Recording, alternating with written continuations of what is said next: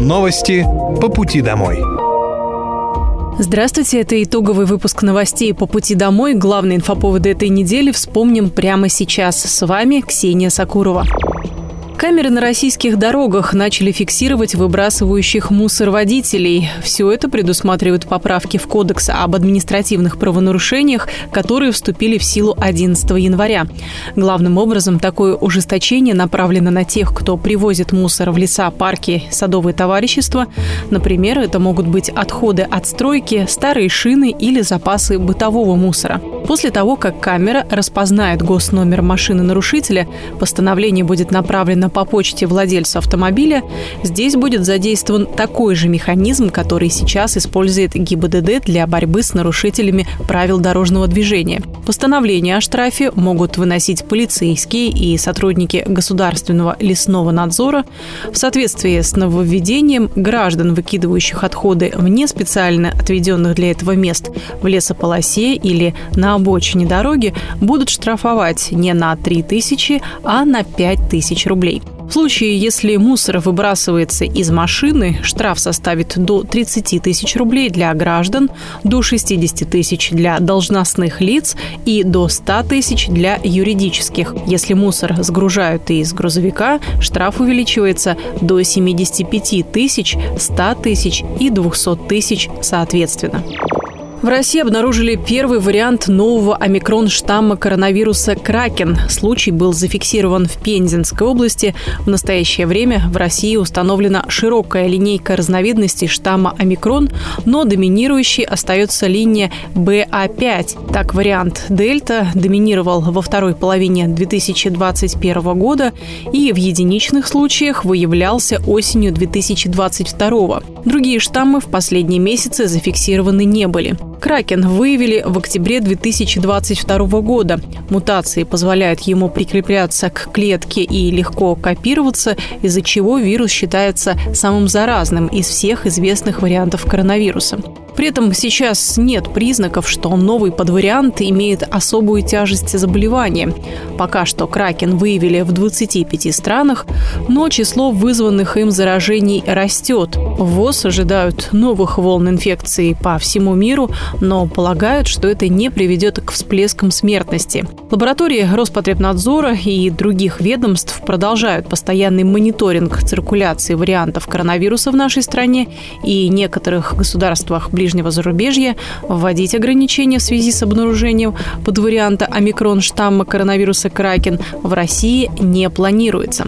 Почему коронавирус продолжает мутировать и стоит ли этого бояться, своим мнением поделился доктор медицинских наук, специалист по особо опасным инфекциям Владислав Жемчуков. Вот этот вот э, мутационный процесс на вирусов и бактерий, он э, неизбежен, он всегда присутствует, он встроенный механизм в геном бактерий и вирусов всех микробов. То есть это, это их механизм приспособления к окружающей среде, эволюции. То есть если человек из обезьяны, извините, превращался а в человека, значит, от много миллионов там лет, да, ну или сотен тысяч лет, там как угодно, там по-разному можно считать, то тут эти поколения, они как в, в ускоренном кино проскакивают за сутки. То есть на сутки, ну, я, так сказать, усредню, десяток точно мутаций есть у бактерий вирусов. Эти бусинки геномы, в геноме перескакивают места на место самопроизвольно, встроенный механизм. А вот отбираются они уже, значит, в интересах вирусного сообщества, ну или бактериального. Их трудно разделить, потому что это фактически одинаковые механизмы.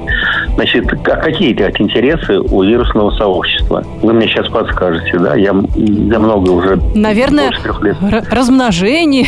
Вот, как у всего как живого. у всего живого. Прав. Да, это, это максимально. Вот размножиться, занять новую территорию. Человечество подтверждает это. Есть поползновение куда? В Тамарианскую впадину, ну, на Марс, да, их, так сказать, под землю куда-то счет, потому что плотность населения нарастет. Точно так же и у них. Если новые мутации способствуют, значит, вот этому достижению целей вирусного вот этого многочастичного организма, а он общий, организм однозначно, ну, как муравьи, пчелы, да, у них общая цель так, точно такая занять новую территорию и размножиться. Соответственно, вот это вот объяснение. Поэтому, как их то не называй, плохими словами или, наоборот, хорошими, они просто живут, и при том независимо от человечества, много миллиардов лет. Заболеваемость гриппом и ОРВИ в России за неделю снизилась на 52%. Тем не менее, ситуация по-прежнему остается непростой, так как обращения граждан в медицинские учреждения в праздники были минимальными. В настоящее время количество обратившихся за медицинской помощью будет увеличиваться в связи с необходимостью оформления больничных листов или ухудшением состояния здоровья.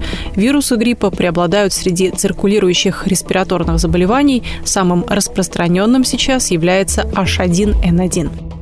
В России планируют внедрить единые стандарты и стоимость услуг, предоставляемых управляющими компаниями. Речь, в частности, идет об уборке подъездов, уходе за дворами, ремонте, содержании лифтов. Также власти усилят контроль за ценами на обслуживание и содержание жилья. Вопросы в 2023 году должны проработать Минстрой, ФАС и Минэкономразвития. Это следует из проекта плана реализации стратегии развития стройотрасли до 2030 года. Что должно должно измениться? В первую очередь об этом в эфире «Радио 1» рассказала заместитель председателя Комитета Государственной Думы по строительству и жилищно-коммунальному хозяйству Светлана Разворотнева. Первое, конечно, что необходимо стандартизировать, ну, на мой взгляд, да, мы тоже с коллегами, кстати, это активно обсуждаем, с экспертами, с коллегами-депутатами на площадке комитета. У нас даже создана рабочая группа по совершенствованию управления МКД. Мы там огромное количество предложений уже набросали. Мне кажется, что у нас сейчас сейчас как бы в основном процессы описаны, да, что должны э, осматривать, что должны, какие элементы там проверять. У нас нет результатов, да, то есть каким должен быть дом, каким должно быть качество проживания в доме, каким должно быть техническое состояние дома. И в этом смысле тут э, вот э, там, процесс, если он не приводит к результату, он ничего не стоит. Второе, наверное, что нам необходимо стандартизировать, это стоимость э, каждой услуги, потому что сейчас по жилищному кодексу эту стоимость определяют собственники на общем собрании, а если они этого не сделали, то органы местной власти. Но в основном эти как бы решения все принимаются без реальных расчетов, да, сколько все-таки стоит та или иная услуга. И в том числе у нас, вот знаете, есть единая строка, она называется вообще странно, у нас там много странного в этой сфере э, э, содержания там жилых помещений, хотя речь идет о содержании общедомового имущества. И там все вместе. И содержание, и управление, и текущие ремонты. Никто не знает точно, вот сколько денег должно пойти там на мытье полов. Э, ну, вернее, это должно содержаться в договорах управления, но опять же, каждый собственник, там каждый дом может свои принимать размеры. Сколько у нас денег должно пойти на текущие ремонты? То есть здесь нужен, ну, как бы, как и в других областях, на мой взгляд, некий калькулятор, и именно там, Министерство ЖКХ должно его создать, да, вот эти предельные расценки, и жители должны ну, не выбирать там от нуля до бесконечности, да, сколько стоит там, я не знаю, тот или иной вид работ. Вот посчитать и выбирать, ну, как бы объем работ, да, не стоимость работ, а объем работ. Правительство продлило и расширило программу государственных гарантий бесплатной медицинской помощи до 2025 года. По программе граждане могут получить в том числе высокотехнологичную и специализированную помощь. Число доступных видов услуг будет увеличено. Также расширятся возможности медицинской реабилитации, которая теперь будет проводиться и на дому с предоставлением пациентам необходимых для этого медицинских изделий. В программу также включены новые направления направления профилактика и лечение больных гепатитом С, а также раннее выявление сахарного диабета и его лечение. Для борьбы с сахарным диабетом предусмотрены мероприятия по раннему выявлению заболевания и внедрению современных методов его лечения, а также обеспечению пациентов лекарствами и средствами диагностики, открытие и развитие школ для людей, страдающих диабетом. В рамках направления по лечению гепатита С установлен порядок финансирования затрат больниц на оказание помощи в рамках ОМС. Кроме того, профилактика распространения болезни включена в перечень мероприятий по профилактике заболеваний и формированию здорового образа жизни. В России предложили отменять обязанность выделения детям долей в жилье, приобретенным с использованием средств материнского капитала, в том числе, когда они направляются на погашение ипотеки. Доли детей сегодня часто слишком малы, а сделки с такой недвижимостью проводить крайне сложно. Например, невозможно перепродать недостроенную новостройку, сложно реализовать квартиру на вторичном рынке, из-за чего продавцам приходится делать большие скидки. А если семья не может дальше выплачивать ипотеку, то банку приходится продавать квартиру с дисконтом до 30% на торгах. По мнению экспертов, с точки зрения проведения сделок с недвижимостью, подобные изменения могут значительно упростить процесс покупки новых объектов, в том числе при расширении семьи. При этом финальное решение должно быть максимально сбалансированным и полностью защищать права несовершеннолетних. Соответствующий законопроект подготовлен и будет внесен в Госдуму. Электронный полис обязательного медицинского страхования стал доступен на госуслугах. Носить с собой пластиковый или бумажный вариант больше не нужно. При необходимости можно показать электронный документ на экране телефона, а при онлайн-записи к врачу или прикреплении к поликлинике данные о полисе будут подтягиваться автоматически из личного кабинета. Для получения электронного полиса необходима подтвержденная учетная запись на госуслугах.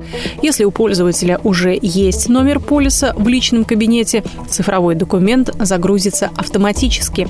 Если полиса нет, можно подать заявление, после чего он будет готов в течение одного рабочего дня. При необходимости в приложении можно поменять регион страхования, приостановить или возобновить действие полиса. Напоминаю, что поменять страховую можно один раз в год по любой причине, а в случае переезда без ограничений. Губернатор Московской области Андрей Воробьев на первом в этом году совещании с руководящим составом правительства региона и главами городских округов обозначил планы на 2023. В наступившем году в регионе планируют активно применять искусственный интеллект в таких сферах, как общественный транспорт, уборка дворов, вывоз мусора и здравоохранение. Современные методы и технологии повышают эффективность работы служб и снижают количество жалоб.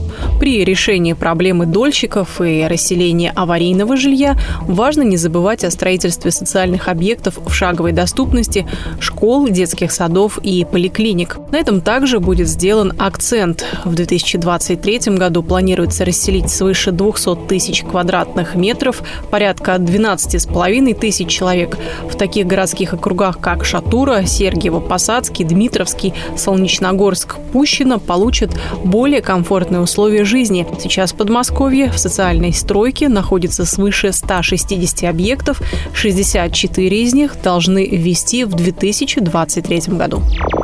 20 многодетных семей в Подмосковье получили свидетельство на приобретение жилья в 2023 году.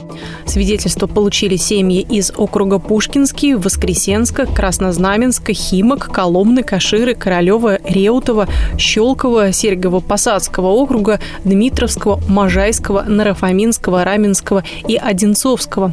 Свидетельства были выданы в рамках программы улучшения жилищных условий отдельных категорий многодетных семей государственной программы программы Московской области «Жилище». Стопроцентную субсидию на покупку более комфортного и удобного для всех членов семьи жилья могут по свидетельству получить многодетные семьи, в которых семь и более детей или одновременно родились трое и более детей – Ранее губернатор Подмосковья Андрей Воробьев отмечал, что власти региона слышат поступающие от жителей запросы и стараются их реализовать. Поддержке семей с детьми уделяется особое внимание. В регионе для этой цели вводятся различные выплаты. В Московской области увеличили размер ежегодного пособия приемным родителям и опекунам. Теперь его размер составит около 42 тысяч рублей вместо 38 тысяч. Деньги на счет поступят автоматически уже в марте. Семье не нужно подавать никаких заявлений. В этом году пособие получат более 15 тысяч человек. Также подмосковные приемные родители получат возможность сдать ежегодный отчет удаленно. До 1 февраля приемным всем родителям и опекунам нужно сдавать годовой отчет о хранении и использовании имущества детей, и сделать это можно полностью электронно в личном кабинете. Достаточно заполнить все сведения и прикрепить документы онлайн через компьютер или любой гаджет. Всего в регионе проживают более 13 тысяч приемных родителей. Они воспитывают около 15,5 тысяч детей. Ранее губернатор Московской области Андрей Воробьев заявил, что в регионе выполнили задачу по закрытию всех детских домов. В Московской области стартовал прием заявок на участие в программе «Земский учитель». В этом году планируется с еще шестью победителями конкурсного отбора заключить трудовые договоры. Все учителя получат единовременные компенсационные выплаты в размере 1 миллиона рублей, которые они могут использовать по своему усмотрению. Они должны будут отработать в образовательном учреждении не менее пяти лет. Документы для участия в программе будут приниматься до 15 апреля включительно. За время действия программы «Земский учитель» в сельские школы Московской области трудоустроились более 100 педагогов. К кандидатам регион предъявляет ряд требований. Так учитель должен быть не старше 55 лет, иметь среднее профессиональное или высшее образование. Также в 2023 году по поручению губернатора Андрея Воробьева будет продлена программа поддержки учителей. Получателями сертификатов на социальную ипотеку станут 7 73 педагога из Подмосковья. Первые 130 паспортов путешественника получили участники проекта «Моя зима в Подмосковье» с 1 января этого года. Для участия нужно выбрать предложенный маршрут на туристическом портале Подмосковья welcome.mosrec.ru.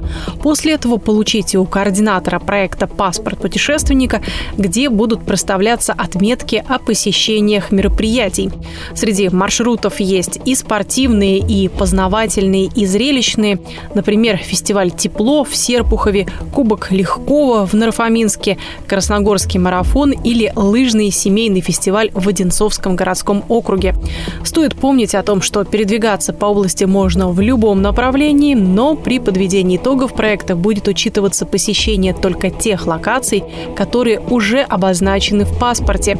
Победителем станет участник, который посетил больше всех мероприятий до 25 февраля 2023 года.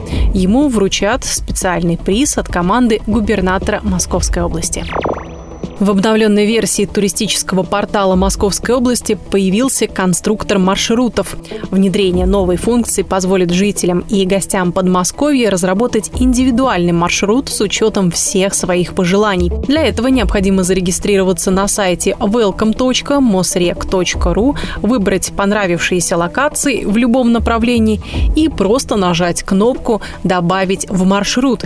Количество добавленных мест для посещения и дней путешествия путешествие не ограничено, их можно менять или удалять в любой момент. Персональная карта всегда будет храниться в личном кабинете пользователя. Ее также можно скачать, распечатать или поделиться с друзьями. Туристический портал Московской области начал свою работу в 2017 году. В путеводителе можно узнать не только о самых интересных и красивых местах региона, но и ознакомиться с ближайшими культурными событиями. Экологическая акция «Подари своей елке вторую жизнь» стартовала в Подмосковье. Она будет проходить в регионе уже в пятый раз. Ее проводят в рамках президентского проекта «Экологии» и губернаторского проекта «Зима в Подмосковье».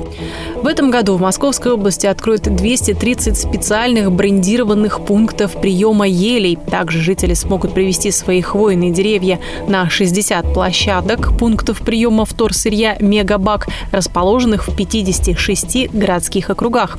Деревья, поступившие в переработку, измельчают в щепу, которую затем используют в производстве грунтов для высадки новых елей, для ландшафтного дизайна в парках и зоопарках, в качестве компоста, а также для производства фанеры. Сдавать деревья нужно чистыми, на елке не должно быть ничего лишнего, игрушек, мишуры, искусственного снега, блесток, веревок, пленок или скотча. Адреса ближайших к дому площадок будут будут размещены на интерактивной карте на сайте правительства Московской области, Министерства ЖКХ, муниципалитетов региона и на сайте проекта «Мегабак». Это были новости по пути домой. С вами была Ксения Сакурова. До новых встреч и хорошей дороги. Новости по пути домой.